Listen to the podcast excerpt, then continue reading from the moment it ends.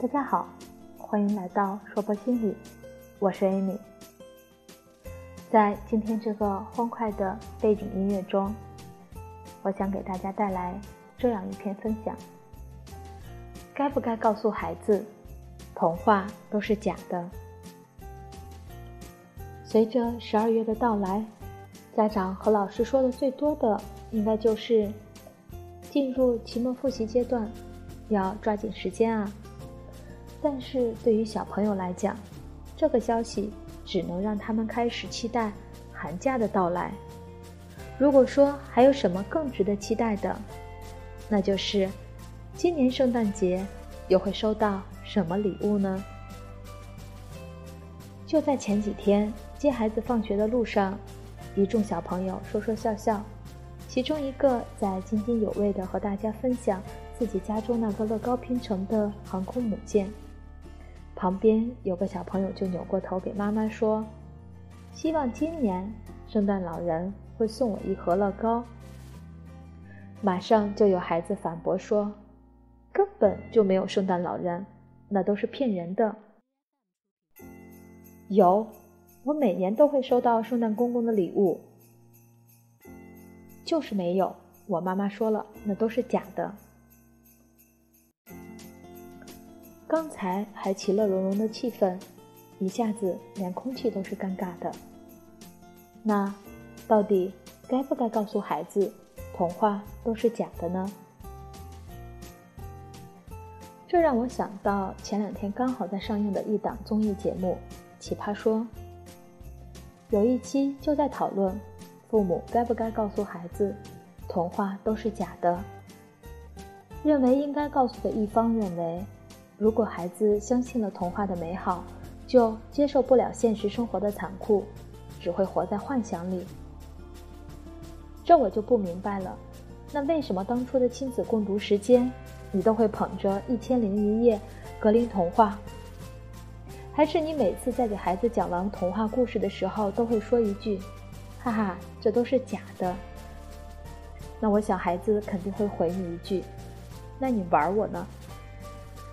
据我所知，九年义务教育小学阶段语文课本就收录了四十五篇童话。如果你一直告诉他童话都是假的，那么当他的同学们都在同情卖火柴的小女孩的悲惨遭遇，感慨青头的勇敢和机智，你的孩子只能说，那都是假的。所以，你要让他怎么去欣赏、分析课文？其实可以认真的想一想，大多数人会在什么情况下告诉孩子童话都是假的？通常的情况都是这样的：爸爸，你说哈利波特会打败食死徒吗？我好害怕！别瞎想，那都是假的，不会的，哪有什么食死徒？妈妈，你说为什么小红帽没有认出大灰狼扮演的外婆？为什么白雪公主会吃陌生人的苹果？哪来的这么多的为什么？那都是骗你们小朋友的。听听，大人为了自己省事，就这么简单粗暴的切断了孩子对于童话的美好念想。当孩子满怀期待的问到我们的时候，我们能不能陪他一起相信，告诉他，食死徒确实很吓人，但是没有关系，因为哈利波特那么厉害，我相信。他一定能想办法克服困难，一定能够胜利的。你觉得呢？和孩子一起相信童话的过程，可以给孩子植入更多的良好品质，种下希望的种子。比起你干巴巴的和孩子讲道理，要高级很多倍呢。儿童心理学就指出，孩子对于世界的认知。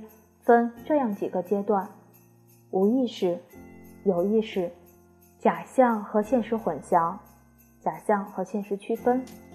这也是为什么一般来说，两三岁开始一直到学龄前，有不少孩子会有自己的想象朋友，也会相信童话、相信圣诞老人等的存在。童话和游戏都是孩子特定年龄段的语言体系。是他们安全探索这个世界、认识世界的途径，这个过程不仅仅是正常的认知发展必经之路，对于孩子的成长也是有益的。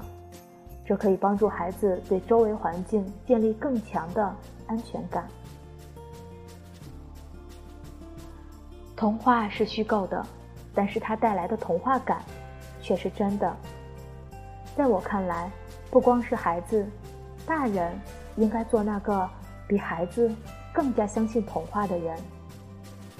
现实不像我们小时候想象的那么美好，在经历了生活的真相后，我们还是需要去找回以前那个充满想象力的自己，因为只有这样，才能在这个复杂多变的社会里，多一些快乐的理由。就像傅首尔在《奇葩说》最后说的那段话：“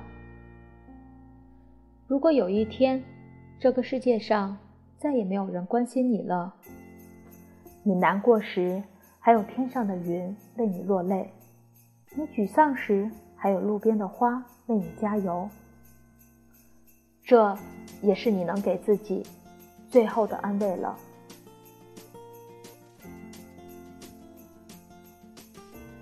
宫崎骏说过：“岁月永远年轻，我们慢慢老去，总有一天你会发现，童心未泯是一件特别值得骄傲的事情。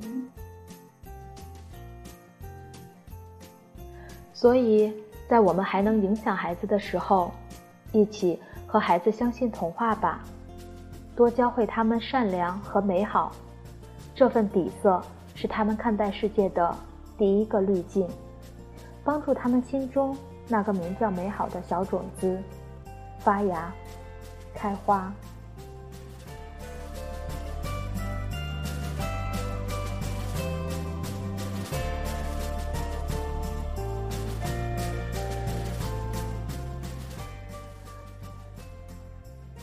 这里是说博心理，我是 Amy，再次感谢您的收听。也祝您圣诞节快乐！